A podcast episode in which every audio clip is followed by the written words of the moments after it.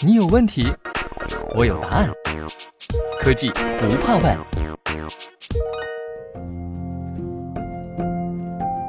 西门子调频一八四七的听众朋友们，大家好，我是小千，咱们又见面了。相信很多朋友都知道，二零一六年初，西门子在全球推出了新的品牌宣言 “Ingenuity for Life”。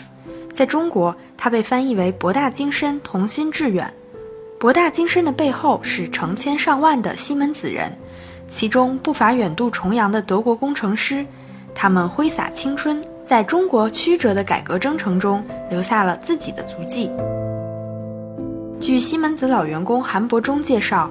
上世纪九十年代初，公司在中国的工业项目平均一年有十几个，但是由于本地工程师缺乏，都得靠德国工程师千里迢迢来安装调试。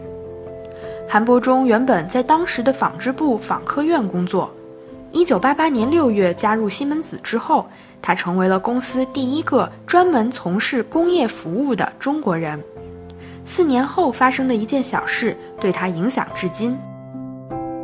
当时，他带着四个德国工程师去辽宁铁岭，为中石油的沈阳大连输油管道项目进行现场调试。这一干就是一个多月，每天在从工地回酒店的班车上，大家都会和客户热火朝天地讨论技术问题和接下来的工作安排。但是，有一个名叫 Rudy Buchhoff 的德国工程师，却总是捧着一本厚厚的小说，看得目不转睛。全然不顾同伴们的存在，连续几周，他天天如此。韩伯中终于不耐烦了。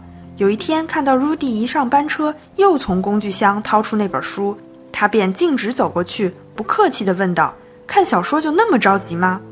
班车上顿时安静了下来，空气似乎都凝固了。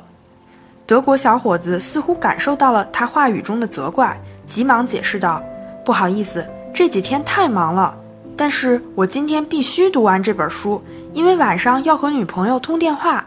如果讲不出故事情节的话，那就糟糕了。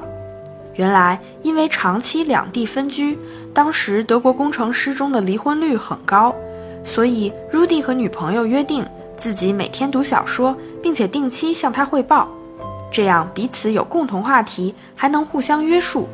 韩伯忠听完恍然大悟，也不禁感叹：哪怕再难。只要肯付出，事业和家庭仍然可以兼顾。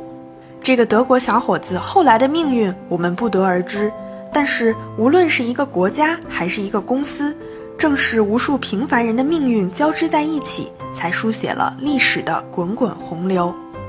好啦，今天的故事就讲到这里，我们下期再见。